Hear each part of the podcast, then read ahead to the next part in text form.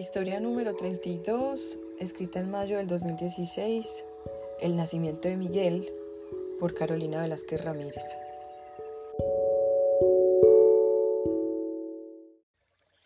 Supe que mi hijo llegaría mucho antes de saber que estaba en embarazo. Lo vi varias veces en mis sueños y su padre también lo sabía. Incluso no se sorprendió cuando le entregué la imagen de la ecografía en la que oí su corazón latir en mi vientre. Quería un parto tranquilo, armonioso, junto al padre de mi hijo.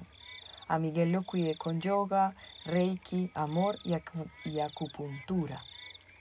Pero el personal médico y mi inexperiencia nos llevaron muy lejos de lo que deseaba. Primer temor infundado, tienes un embarazo de alto riesgo. Entonces cada semana era terrorismo. Ojo con cada gramo que comes. No puedes subir más de X gramos ni menos de Y. No puedes nadar más de tantos metros, no deberías hacer yoga. Decidí entonces buscar una ginecóloga particular y estábamos bien con ella hasta el día en que un ginecólogo amigo de la familia opinó. Parto particular, están locos. Es demasiado arriesgado, más aún con el embarazo de ella. Si algo les pasa, se los van a cobrar. Total, dejamos la ginecóloga y seguimos con la EPS. Siguiente terror infundado, mi espina bífida.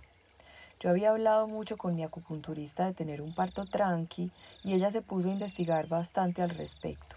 Ya teníamos pensados puntos y hasta la más extrema de las situaciones. De nuevo el sistema de salud intervino. Eh, como tienes espina bífida, es supremamente arriesgado un parto natural. Ecografías extra y sentencia de cesárea con anestesia general. Control tan tras control, el médico muy dulcemente me decía por qué la acupuntura no me funcionaría, lo complejo de un parto natural, lo riesgoso que era para alguien como yo parir de una manera distinta a la cesárea. Finalmente, en la semana 37, nos ordenaron presentarnos el lunes siguiente en ayunas a la clínica y yo, muerta de miedo, fui. En la clínica me trataron muy bien, me esperaban porque la novia de un amigo me recomendó. Yo dejé de ver el reloj a las 11 de la mañana. Me estremecí cuando me metieron la sonda vesical, pero atada de pies y manos poco podía hacer. Entró el obstetra, ni un saludo le merecí. Me preguntaron si ya no tenía frío y perdí la conciencia por los químicos que ya corrían por mis venas. A las once y cuarto de la mañana nació mi hijo. Cerca de las cuatro de la tarde, viendo todo dar vueltas aún, una mujer me dijo, coja su bebé que ya nos vamos para el cuarto. Más tarde llegaron cuatro enfermeras a desnudarlo, meterle sus dedos con guantes a la boca para verificar que supiera mamar, estriparme los senos para comprobar que el calostro brotara y decirme que si no lo levantaba cada dos horas moriría. Creo que ni con la sonda me sentí tan violada.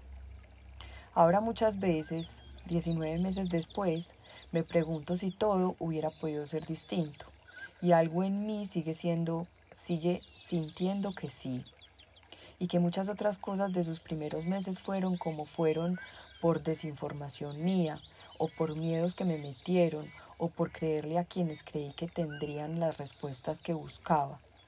Gracias a todas sus historias he entendido que no fui yo sola la que cayó en la trampa del sistema, a la que le arrancaron el sueño de parir y estar junto a sus a su hijo sus primeros instantes, a la que amedrentaron para facilitar procesos.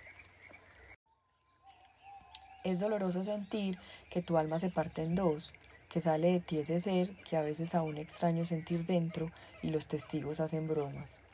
Pero a la vez es reconfortante sentir que cada vez somos más las que despertamos y entendemos que existen más opciones. Gracias a sus voces por ayudar a sanar un poco mi dolor. Carolina Velázquez Ramírez.